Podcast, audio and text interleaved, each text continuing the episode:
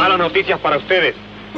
Mientras venían en viaje cayeron varias heladas que estropearon muchas plantaciones. De modo que este año necesitaremos menos braceros. Lo siento, pero para ustedes no hay trabajo en la zafra. ¿A qué nos han traído entonces? A matarnos de hambre. Mañana empezamos el desmonte del cerro. El que quiera ganarse el pan. ¿Con qué jornal? Con el mismo de siempre. Desmonte es otro trabajo. Que no esté conforme, que no acepte. Nadie lo obliga. El monte es un infierno. Señores, quedarnos aquí. ¿Qué no? ¿Qué podemos hacer? Protestar. ¿A qué? Sería inútil, Venancio. Estamos condenados a sufrir. Alguna vez han de hacernos justicia.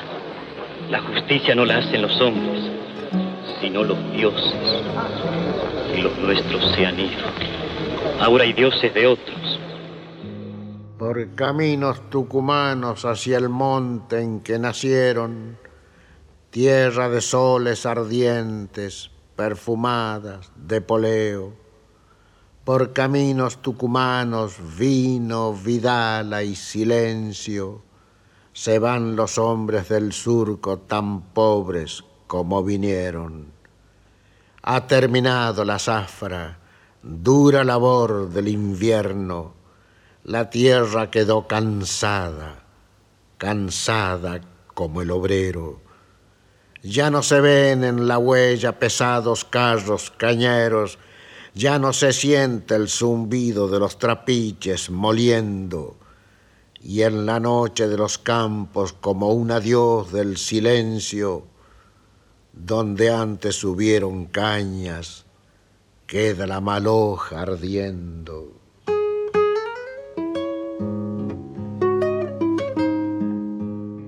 Hay un hombre enfermo. Para eso tienen que juntarse tanto.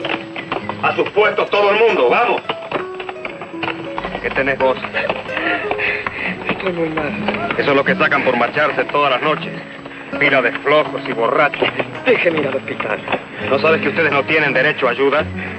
Tendrás que arreglarte por tu cuenta.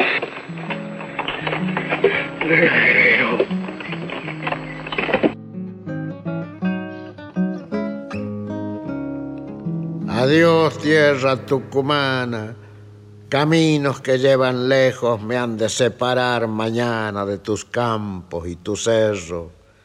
Ya no he de ver en los surcos curtidos brazos obreros, luchando de sol a sol por lo que siempre es ajeno. Ya no he de mirar la luna asomando atrás del cerro, ni el camino de Tafí, piedra, canción y recuerdo. La hillada del monte acaba de alzarse, pero así le va a ir. Lo que yo le aseguro es que no se puede tirar tanto de la cuerda. Los engañan y los roban. Esa gente es mansa y sumisa, pero no hay que exagerar. Siempre se los ha tratado así. Porque fuera de aquí no se sabe lo que ocurre, pero en este país hay leyes.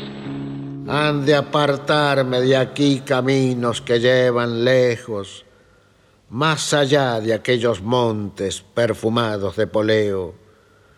Soy como el cañaveral, tierra que rinde al esfuerzo. Mis flores son de verano, pero adentro llevo inviernos. Soy como el cañaveral, con sol y fruto y silencios, y en el alma voy quemando la maloja de mis sueños.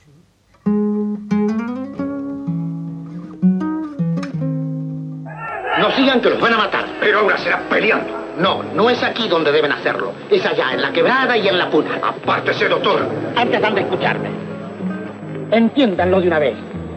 Mientras ustedes sean pobres e ignorantes y no sepan leer las leyes que los defienden, ni ganen las tierras en que viven, siempre habrá un lugar donde los exploten.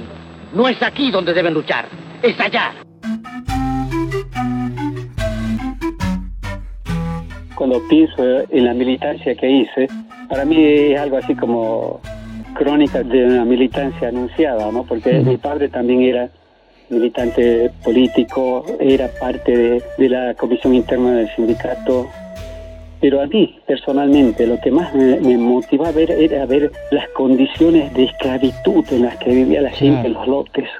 Estos cosecheros, en cuartos hacinados, llenos de, de vinchucas, casi todos enfermos de chagas. El capataz eh, andaba en su caballo así y andaba con un látigo. latiqueaba a la gente para que trabaje. Esa es la sensibilidad que uno tiene. La vida era esa, o sea, ver a tu papá que se rompía el lomo trabajando y, apenas tener para comer, para subsistir, y, el hijo siguiendo los pasos del padre. La fábrica era la, la que se comía la mano de obra barata esta, no sé. Eulogia Cordero, viuda de Garnica. Por eso digo yo, el que me aprecia, Rita. Y para el que no me aprecia, Eulogia. Y este, a los 18 años me casé. Él tenía 35 años. Siempre fue un tipo que le gustaba la lucha, no le gustaba la injusticia. Y siempre lo trataron de comunista. Y cuando él no era comunista, era peronista, de esos peronistas. Cuando recién Perón empezó para que se formen los sindicatos. Y así fue para Ledesma. Él ha sido detenido el 28 de agosto del 74. Ledesma fue y lo hizo sacar por eso, por las peleas que tenían por los obreros. En realidad yo tengo una detención porque yo era un empleado de Ledesma el 20 de junio del 76, cuando mi jefe me da una orden de retirarme para que vaya a la oficina de personal decido ir y en el trayecto, que son aproximadamente 500, 600 metros del lugar de trabajo a la portería, y efectivamente fue así, antes de salir a portería, vos sos a mano, el subversivo contra la pared todo De ahí me introducen a un Chevy verde con chofer, con una pistola entre las costillas. El tipo usaba una sobaquera, como decían ellos este, bueno, y ahí iniciamos todos ahí, la casa donde yo vivía con mi familia, la casa de mi mamá, la casa de mi suegro. No encontraron nada, pero sí robaron, era su botín de guerra, como ellos decían. Me tienen una semana, me dan una constancia donde decía que había sido detenido por la averiguación de antecedentes, vuelvo a trabajar hasta la noche del apagón, que es el 20 de julio. Estamos eh, varios de, los que estudiamos en Tucumán. En ese momento yo estaba trabajando como maestro en un frente de cosecha, porque en ese momento se cortaba la caña a mano. Eran cosecheros que venían de Bolivia, de acá de la zona de la quebrada, se utilizaba mucha mano de, obra de, los pueblos originarios, y yo trabajaba en una de esas escuelas.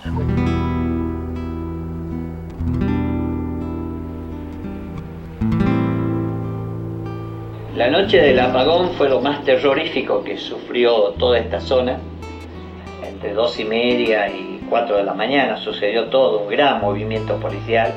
Ya estaban detenidos los principales sindicalistas del año 74 y 75 y esta vez siguieron con los obreros empleados que seguían trabajando y eran hijos de, de esos dirigentes, los estudiantes universitarios, en cada comisaría había un listado con la gente que había que detener. Se hacían reuniones semanales en la municipalidad con los directivos de la empresa, con los centros vecinales, por supuesto manejados por ellos, directores de escuela. Fue toda una operación conjunta, perfectamente planificada.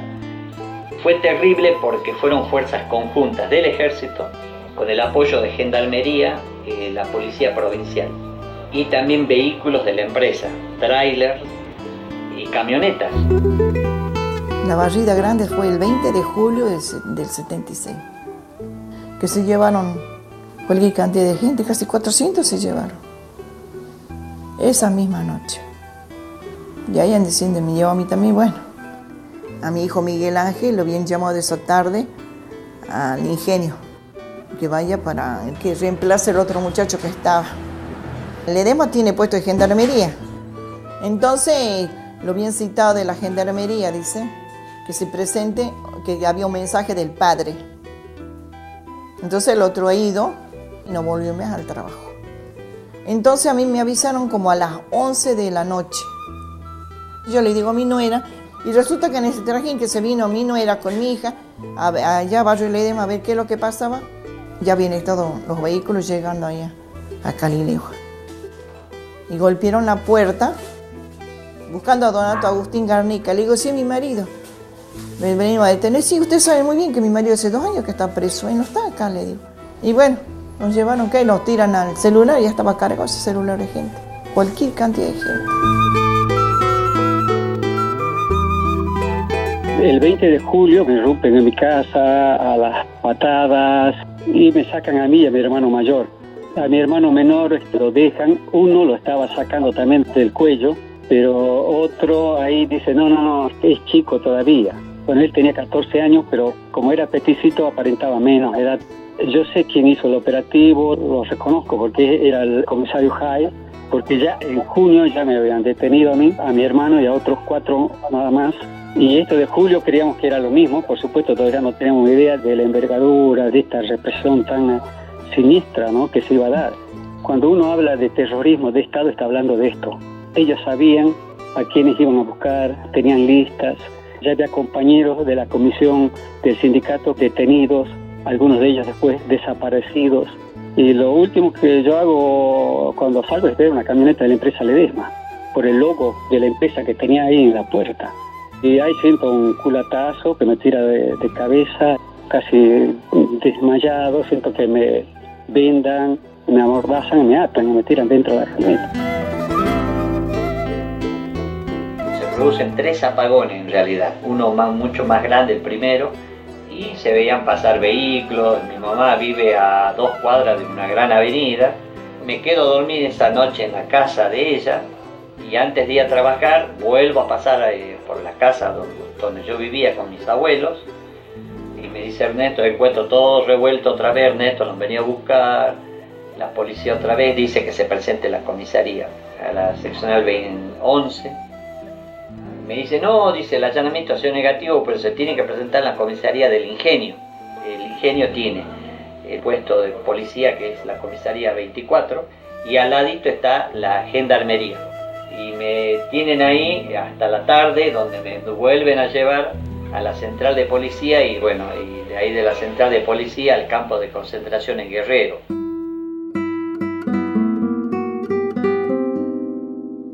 Y bueno, allá en el campo de concentración hay así lo, lo peor. Y eso yo siempre lo tengo. No se me borra de la mente. Yo escuchaba a mis hijos como gritaban y no podía hacer nada. Estábamos aparte, las mujeres en un lado y los varones en otro lado. Y yo le escuchaba a mis hijos como gritaban los otros chicos también, porque parece que había un tacho grande y eso estaba con cadena y los ahogaban ahí, los tiraban ahí, los levantaban otra vez. Después parece que era una, especie de que tenían algo que los quemaba me pegaron muchísimo casi me he muerto, porque yo quería ver a mis hijos. Y yo como podía, quería salir. El primero de agosto nos sacaron. Sacaron dos mujeres y diez hombres. Estábamos hechos pedazos. De ahí me hicieron saltar toda la, la dentadura. Salí pesando 45 kilos.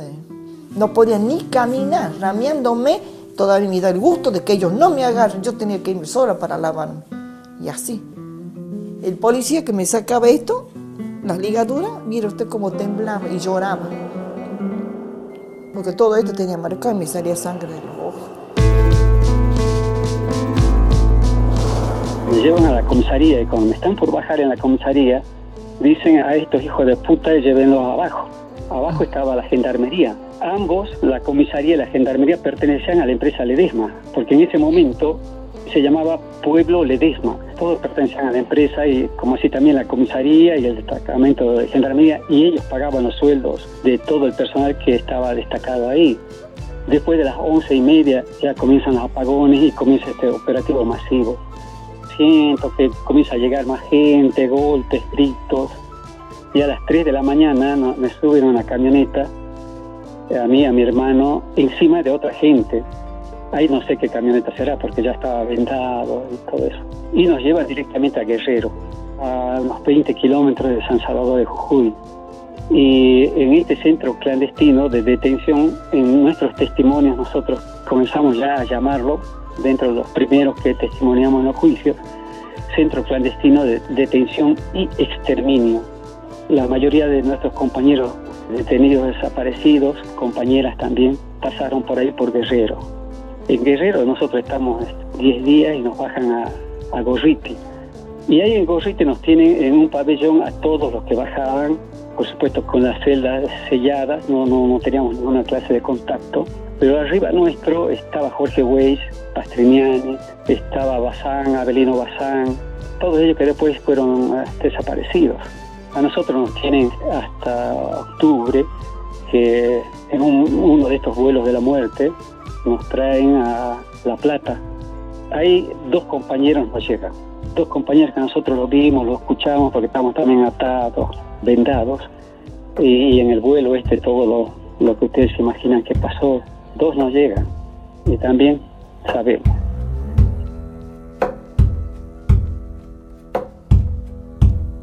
Yo estuve 13 días vendado en el campo de concentración.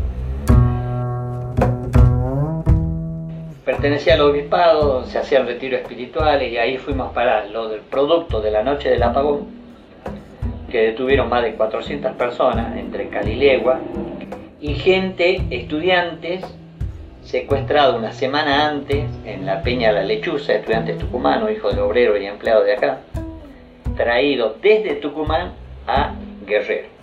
Cada uno tenía un número, yo tenía el número 56 en el campo de concentración. Yo sabía lo que pasaba, yo sabía lo que era la tortura, pero muchos obreros, muchos estudiantes jovencitos, mucha gente la han matado ahí porque no comprendía, no aguantaban y dijeron, bueno, no, no aguanto más, basta ya, se levantaron, corrieron y se sintió una ráfaga, como sucedió dos veces. Uno se logró destabicar y también tuvo el mismo destino.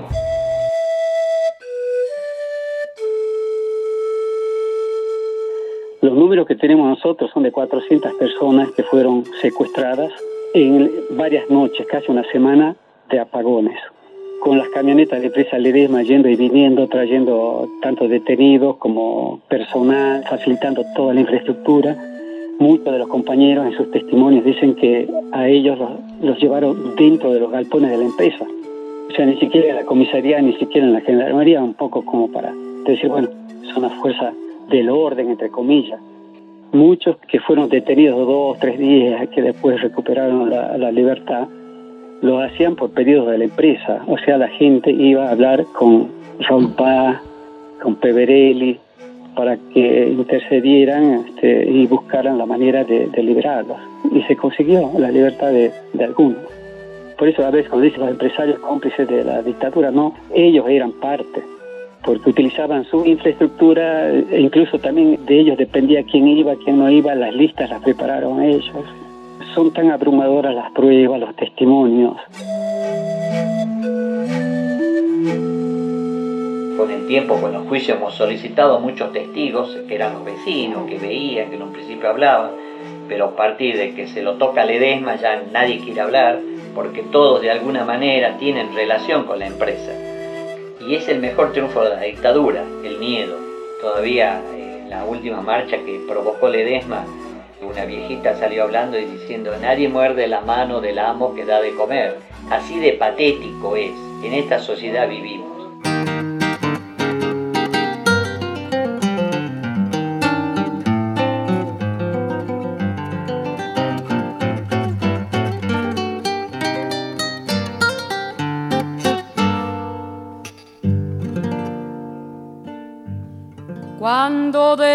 Desangra el cansancio su noche de ausencia por la inmensidad. Grita tu caja, zafrero, gimiendo Vidal por la que no está. Grita tu caja, zafrero, gimiendo Vidal por la que no está. Oigo morder los machetes el anca longeada del cañaveral. Así te muerde la escarcha y aquella nostalgia en la soledad. Así te muerde la escarcha y aquella nostalgia en la soledad. En un lomo de guitarra, como pañuelo zambero. Viene lloviendo mi canto por tu tristeza, sofrero. Viene lloviendo mi canto por tu tristeza, safrero.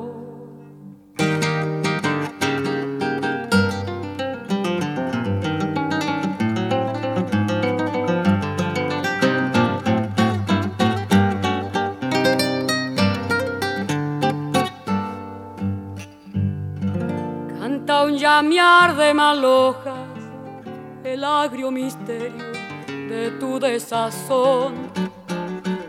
Quieto manchón de trapiche, me aprieta en el pecho tu sueño de sol. Quieto manchón de trapiche, me aprieta en el pecho tu sueño de sol. Duerme la luna en el surco el alba la espera nublada de alcohol. Vuelve emponchada de frío tu vida zafrero, la caña secó. Vuelve emponchada de frío tu vida zafrero, la caña secó. En un lomo de guitarra como pañuelo zambero Viene lloviendo mi canto por tu tristeza, safrero. Viene lloviendo mi canto por tu tristeza, safrero. Contenidos y memoria histórica. Radio Nacional.